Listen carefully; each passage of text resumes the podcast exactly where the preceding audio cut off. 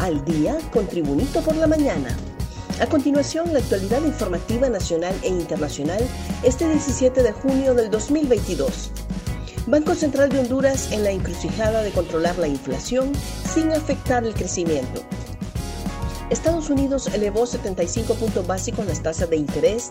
Lo mismo están haciendo las grandes economías como la europea en un intento por controlar la inflación relacionada al petróleo por el conflicto bélico ruso-ucraniano. En la región, países como Costa Rica han tomado ese mismo camino, elevando la tasa de política monetaria.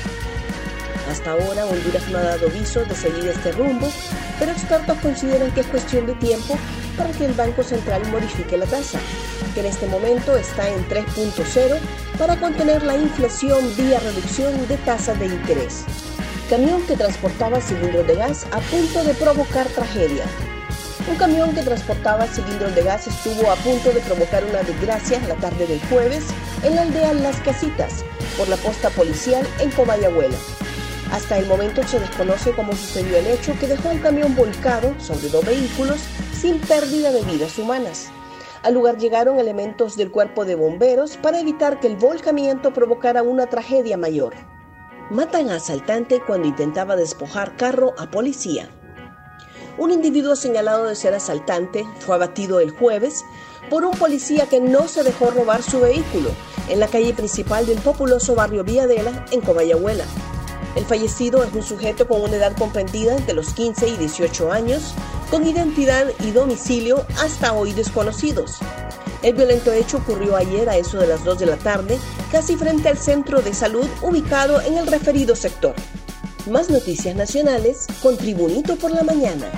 Presentadora de televisión atacada por Pitbull sufre insoportable dolor. La presentadora de televisión, Ana Laura Mejía, en una entrevista exclusiva con Diario La Tribuna, contó que el dolor que siente es insoportable luego de sufrir el brutal ataque de un perro pitbull. El hecho ocurrió en un carwash ubicado en la colonia Ato en Medio, en Tegucigalpa. El can le destrozó parte del antebrazo a la comunicadora el martes pasado, en horas de la tarde, cuando se aprestaba a lavar su vehículo. Ana Laura manifestó que le tuvieron que hacer una cirugía de reconstrucción así como 80 puntos en el brazo. Hotel Honduras Maya retoma sus operaciones.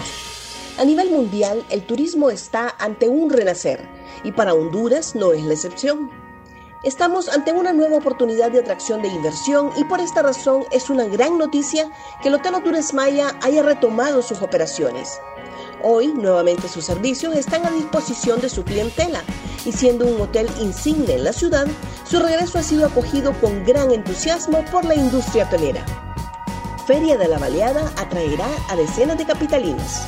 La Feria de la Baleada, en su quinta edición, atraerá decenas de hondureños según su programación para el sábado y el domingo en el Parque Cerro Juana Laínez en Tegucigalpa.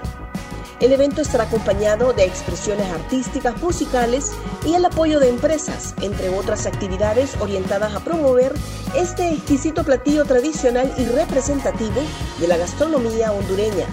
Incluirá puestos a escoger para degustar y saborear las deliciosas baleadas elaboradas por expertas en sus diferentes clasificaciones, desde sencillas hasta otras de las que le dicen con todo. Gracias por tu atención. Tribunito por la Mañana te invita a estar atento a su próximo boletín informativo.